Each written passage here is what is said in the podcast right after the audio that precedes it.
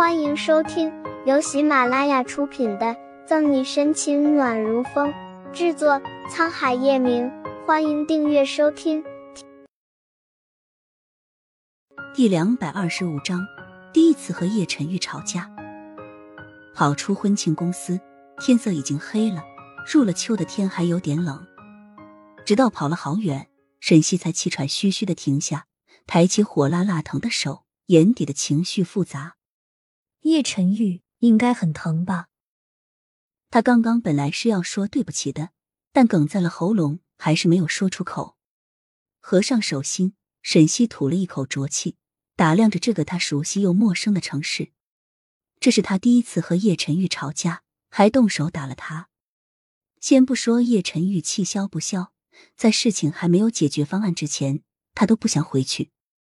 可他的车和家里的钥匙。以及银行卡都在盛世庄园，苏倩又出差了，他还能去哪里？自嘲一声，沈西坐在旁边的公交车站椅子上，迷离的望着人来人往。原来他沈西也有无家可归的时候。自爸爸妈妈死了后，他还是第一次这么无助。不知过了多久，沈西情绪平复了一些时，手机便响了。魏饶饶刚开口，沈西的喉咙就有点沙哑，还带着疼意。小西西啊，你现在在哪里呢？慕饶一如既往妩媚不改的声音。咳咳，咳嗽一声，沈西搓搓手臂。饶饶，我能去你家住两天吗？行，你现在在哪？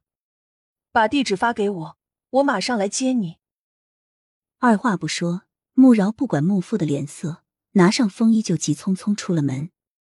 老头子，你看这，看什么看？快去把屋子收拾出来啊！穆父穆林起杵了杵手里的拐杖，把地址发给了穆饶。沈西才活动僵硬发麻的身体。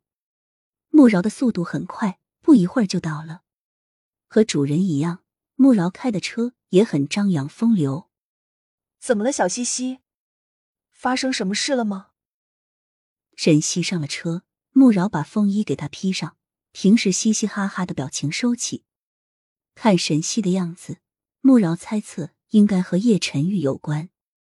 感受到了暖意，沈西不好意思的抿了抿唇：“饶饶，我暂且在你家住两天，可以吗？”今天刚和叶晨玉闹翻，还当着那么多人的面打了他一耳光。估计暂时是回不了盛世庄园了。宋毅更不要说了，他现在最怕的就是面对他。当然可以，别说两天，一辈子都没有问题。开车的穆饶很是爽朗的答应。穆家虽然比不上叶氏，但养一个人还是绰绰有余。为了让沈西没有那么拘束，穆林奇等人在得知他们快要到的时候，就回了卧室。小西西，不管发生什么事。今天晚上都美美的睡一觉，明天早上起来再说。穆饶把沈西带到准备好的卧室。来的路上，沈西并没有把婚庆公司发生的事告诉穆饶，穆饶也聪明的选择没有多问。谢谢你，饶饶。沈西勉强的扯出一抹笑，疲惫的脸色带着病态的苍白。好了好了，和我就不用这么客气了，早点休息。帮沈西把被子盖好。穆饶才退出卧室，把灯和门关上。没有了动静，沈西才慢慢睁开眼，在黑暗中迷茫不知所措。小西睡了吗？爸，你怎么还没睡？吓死我了！下楼准备喝水的穆饶心有余悸的拍了拍胸脯，瞪着沙发上的穆林启，借了两杯水。一杯放在穆林奇面前，另一杯一饮而尽后，穆饶才弄着指甲睡下了。不过看小西西的样子，应该是和叶晨玉有关。能挑起沈西情绪的人不多，能让他这样失魂落魄、生无可生、恋无可恋的，穆饶知道的也就只有叶晨玉了。这两个孩子吵架了，小西还打了陈玉。莫林奇悠悠叹了口气。我去，小西西打了叶晨玉。慕饶大吃一惊，差点没有被自己的口水噎到，对沈西的胆大又刷新了一个新的高度。本集结束了，不要走开，精彩马上回来。